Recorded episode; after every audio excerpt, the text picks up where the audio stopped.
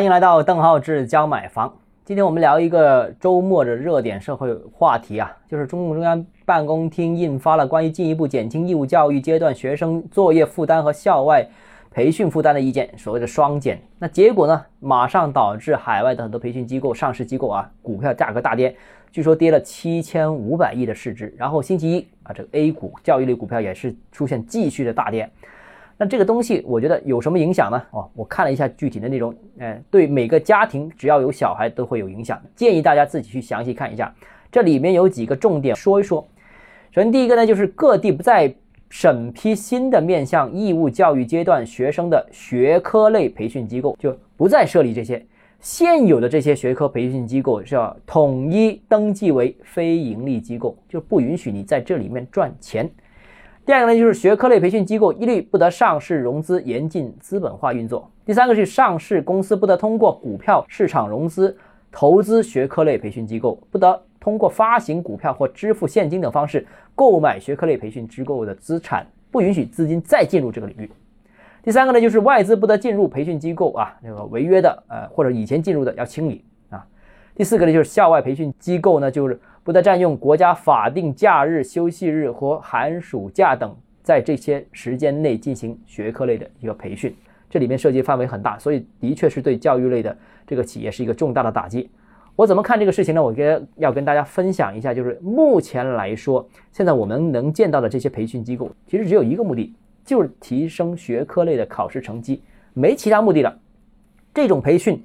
既不能提高选拔人才的效率，也不能提高学生的素质，反而很多学生因为培训这些东西，连正常的活动时间都没有了，全心全意就砸在这里面了。那过去呢，某些小孩啊，如果成绩差，我们就看见啊，他参加补习班，然后通过这个补习班提高成绩，上了一个台阶。好了，这些差的成绩的小孩通过补习上去了，那其他人都发生焦虑了。我家的小孩成绩也不好啊，他家行，那我家也参与。那如果几个不好的成绩都补习上去了，那成绩好的就担心了，他们都上去了，把学位挤占了，那我也要跟上。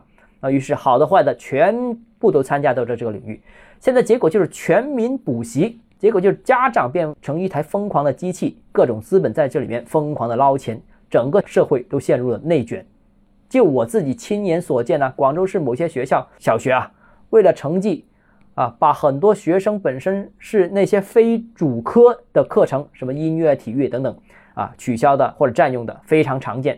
那像初中的那些就更夸张了啊。那周末的这个双减政策啊，我是举双手赞成的，但问题就是能不能执行到位啊？这个，比方说第三十三点，关于这个坚持从严审批，这个我觉得相对来说是比较容易执行的。但其他内容，比方说已经说了很多年的为学生减负，这个能不能落实呢？存在一定疑问，因为按照现在这个规定说啊，确保小学一二年级不布置家庭作业，三到六年级布置的作业时间不超过六十分钟，初中作业不超过九十分钟。但现在问问初中的家长，你的小孩是不是做到十点、十一点甚至十二点都有啊？这个怎么落实啊？我觉得这个目标和我们这个现实差距还是很远的。那以上是一些我的看法啊。那其实这个东西。对房地产市场有没有影响？哎，当然有影响了。首先，我觉得第一点就是它会影响商铺市场，因为现在商铺啊一二层比较旺了，那就可能做零售啊各种销售类的。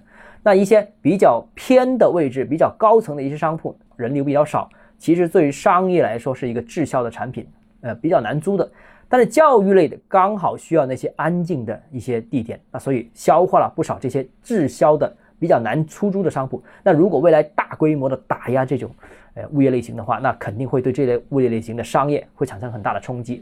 另外一方面就是，我觉得这个政策我还是坚持认为这是必须支持的一个政策，因为啊，我本身是做一个房地产的，房地产调控和教育类的调控相对而言，房地产对社会有很多正面影响的。比方说，它让居住不断升级，比方说以前你看电视，黑白电视变成彩色电视，彩色电视变成了这个大屏幕电视，那其实。